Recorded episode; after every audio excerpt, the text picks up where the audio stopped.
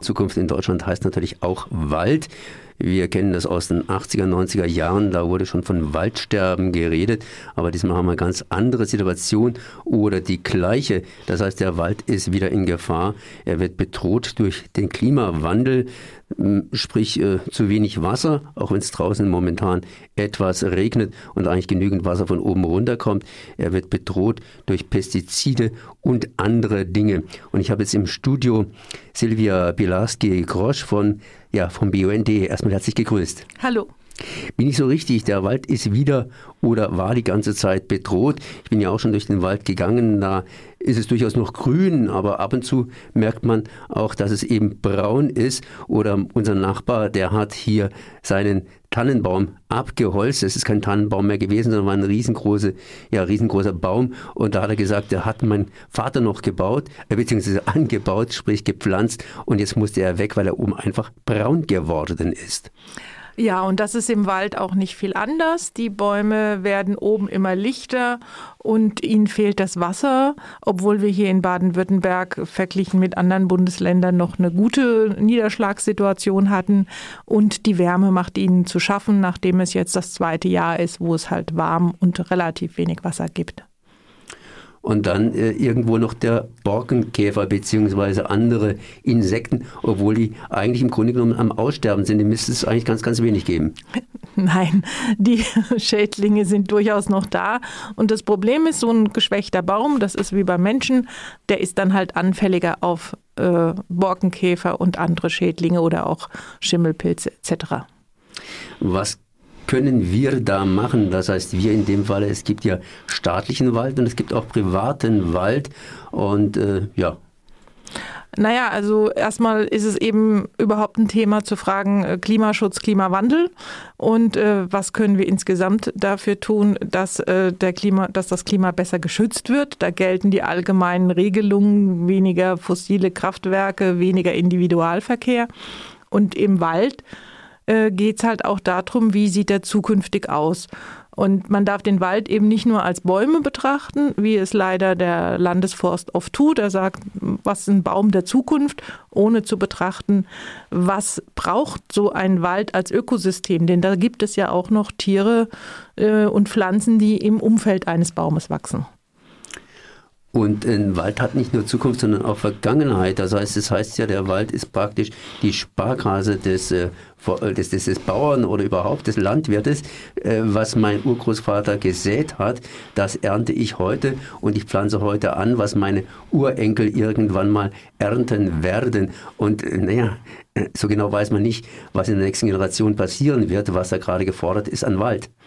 Nein, das weiß man tatsächlich nicht, weil man gemerkt hat, alles, worauf man in den letzten fünf Jahren noch gesetzt hat und geglaubt hat, die Buche wird es sein oder die Tanne und nicht die Fichte, zeigt sich jetzt bei dem Waldzustandsbericht und bei den Untersuchungen, das hilft nicht so viel weiter, wenn man die einzelnen Bäume betrachtet, sondern gemischte Laubwälder sind die Zukunft, die sind auch besser für den Klimaschutz und äh, sind besser für das ganze Ökosystem.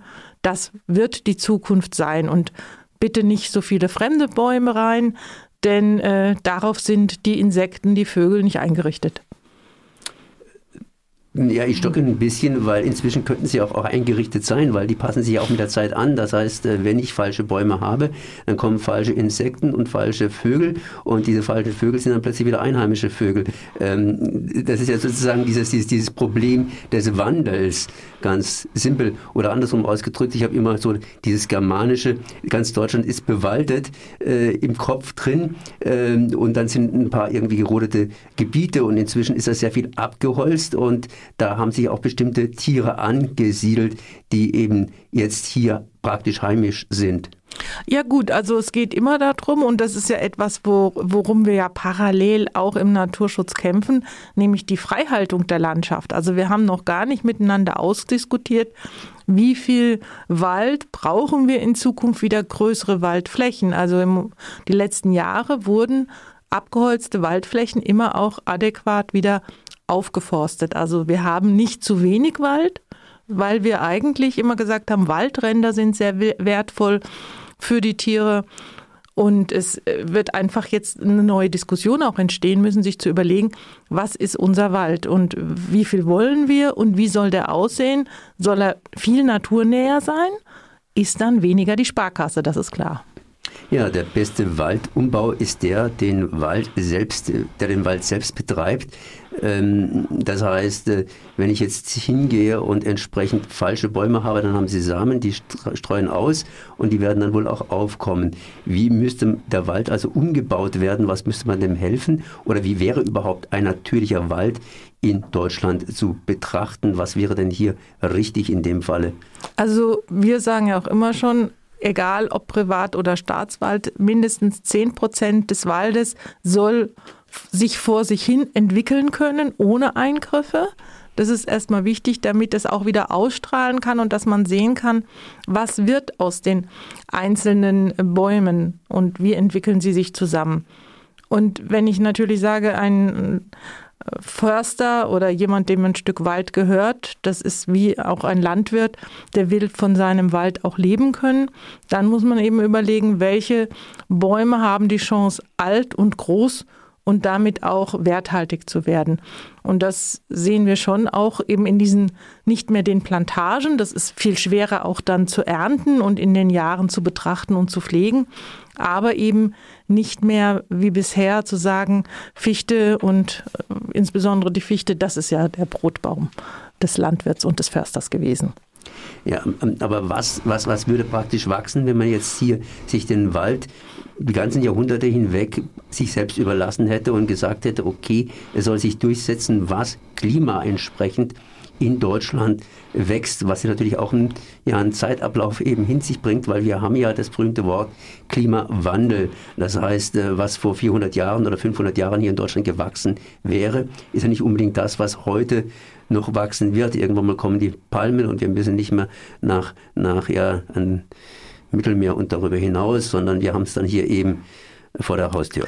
Naja, das äh, hoffen wir natürlich alle nicht, denn äh, die Palmen gehören genauso wenig hierher oder eben auch andere südliche Bäume, die jetzt diskutiert werden, sondern doch noch weiter zu gucken, äh, Elsbeere etc. Also Bäume, die früher schon mal auch da waren, da wieder zu sagen, lass denen mehr Raum, auch wenn das Holz vielleicht nicht so wertvoll ist oder wenn es länger braucht, bis es Wert hat. Das sind eigentlich die Fragen, die sich stellen. Und wie soll man jetzt da dahin kommen? Der Bauer, wie gesagt, der will selber sein Land nutzen. Äh, wie groß ist eigentlich der Anteil des Staates, der eben entsprechend eingreifen könnte? Na, der Staatswald, das ist in Baden-Württemberg schon äh, über die Hälfte insgesamt in öffentlicher Hand. Also da wäre eine Möglichkeit und die andere Möglichkeit, die es auch sonst genutzt wird, ist ja bestimmte ähm, Maßnahmen mit Geld zu fördern. Das ist ja auch das, was jetzt gerade sowohl das Bundeslandwirtschaftsministerium als auch das Landeslandwirtschaftsministerium ankündigt. Äh, Hilfen zu geben, finanzielle Hilfen beim Waldumbau und bei der Pflege.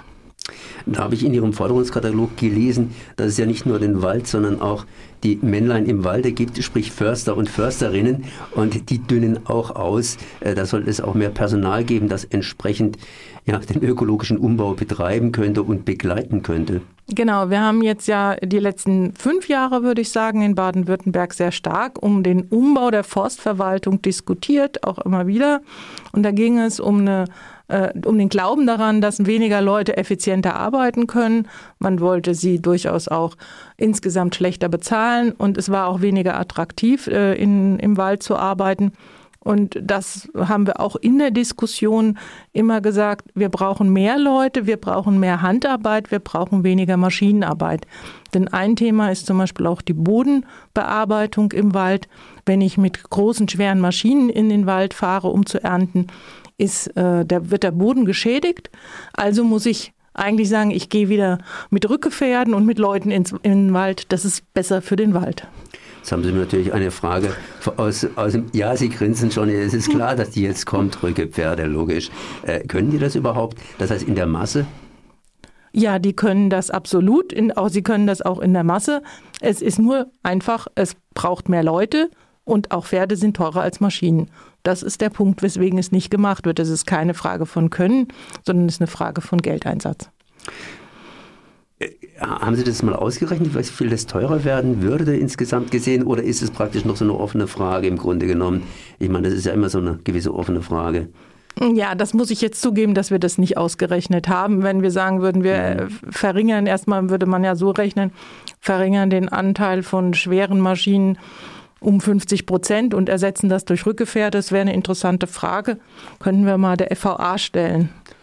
Okay, jetzt äh, eine andere Geschichte sozusagen an den Schluss zu kommen. Wie steht es die ganzen, äh, ich wollte schon sagen Aktien, aber tatsächlich auch Aktien möchte ich mal sagen, denn der Wald ist ja eigentlich unser allgemeiner Besitz. Da tun wir unsere Freizeit zum Teil verbringen.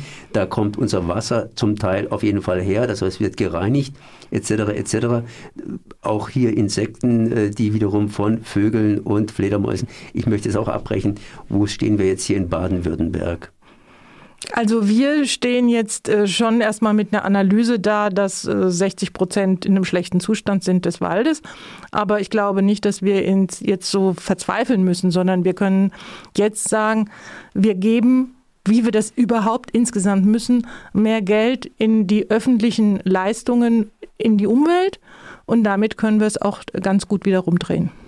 So Silvia Pilarski-Korosche von BUND Baden-Württemberg. Ich danke mal für dieses Gespräch. Ja, Merci. vielen Dank auch von mir.